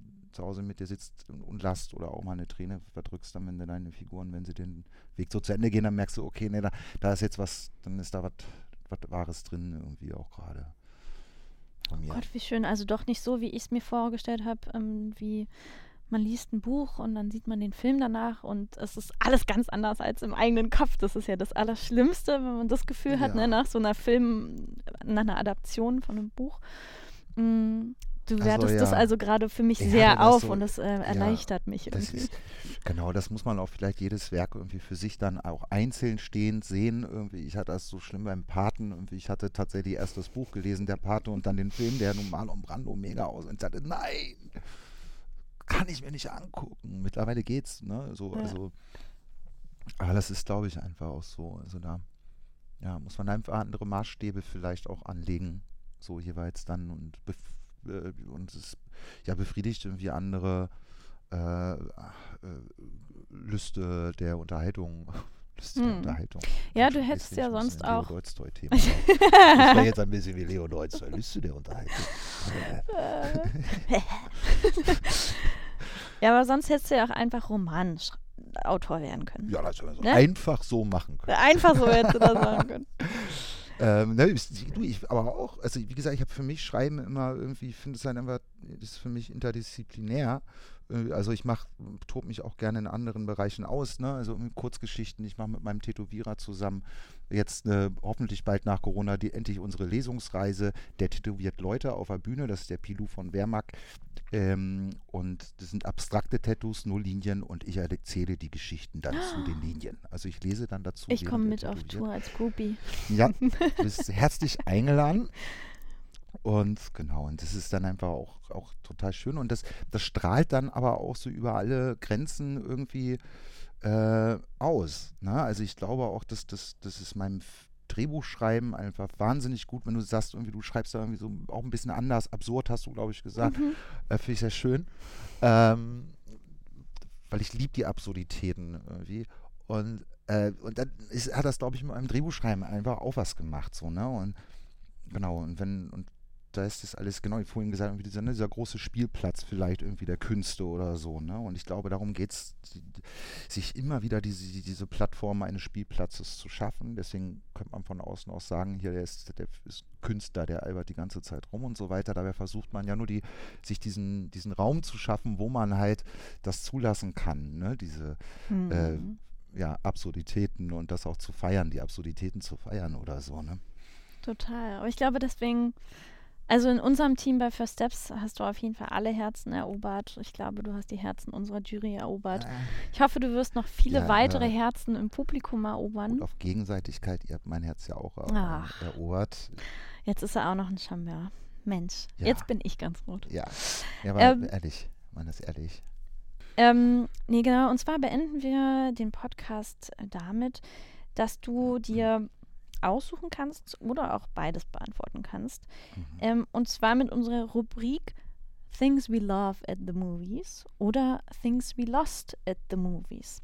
Gibt es etwas, das du immer auf jeden Fall bei jedem Kinobesuch an dir, bei dir, in deiner Tasche reinschmuggeln, wie auch immer, mhm. haben musst? Hm. Also so ein Gegenstand? Gegenstand oder was Emotionales, was Abstraktes, äh, Menschen. Das kann alles Mögliche sein tatsächlich äh, äh, kann ich nee, kann ich, kann ich, könnte ich jetzt nicht sagen. Also einfach diese, also was ich vorhin wieder gemerkt habe, als wir hier reingekommen sind, tatsächlich diese zauberhafte, kribbelnde Erwartungshaltung. Die habe ich jedes Mal im Gepäck.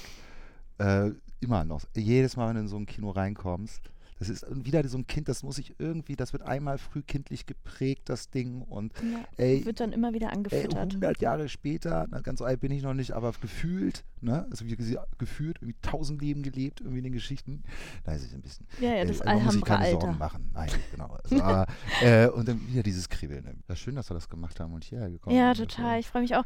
Ich würde äh, dem, den, den Zuhörenden noch mitgeben, dieses Kino ist auch dafür bekannt, dass es sich ähm, auch als Multiplex äh, seinem Kiez annimmt und hier ganz viele Filme tatsächlich auch in türkischer Originalfassung gezeigt werden.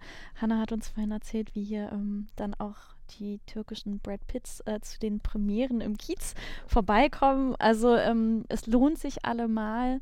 Ähm, wir freuen uns, dass dieses Kino jetzt heute wieder aufmacht, dass wir jetzt bei diesem ganzen aufregenden Feeling, gleich gehen wir da raus ins Foyer, das wird wahrscheinlich mega abgehen. Genau. Ähm, und äh, das Kino auch inzwischen sogar ein, ein, ein Studio hier eingebaut hat. Ähm, Kinosaal 8 ist inzwischen ein Studio, ähm, was bestimmt für die eine oder andere Film, junge Filmschaffende interessant sein könnte, für Testscreenings und Vielleicht so weiter. auch ältere Filmschaffende, 16 Plätze hat sie gesagt, kann man mieten. Genau, kann man mieten. Also ähm, schaut es euch an. Wir auf jeden Fall danken an dieser Stelle dem Alhambra Kino hier im Wedding für dieses lauschige Plätzchen in der ersten Reihe. Und ich bedanke mich bei dir, Oliver, für dieses wundervolle Gespräch, für deine ehrlichen, lustigen, unterhaltsamen Worte, aber auch den Einblick in deine, deine Biografie und ähm, ja, das Aufklären deiner Website. Jenny, ich danke dir dafür, war ein tolles Gespräch.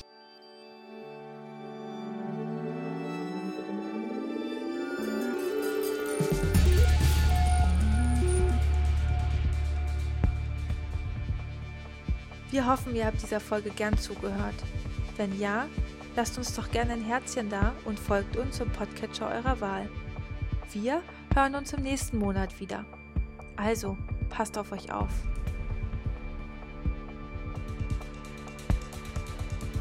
Gespräche aus der ersten Reihe ist eine Produktion von First Steps. Konzept und Redaktion Anne Beischmieter und Jennifer Stark. Postproduktion Behind the Tree, Titeldesign Sascha Borgward, musikalische Begleitung John Gürtler.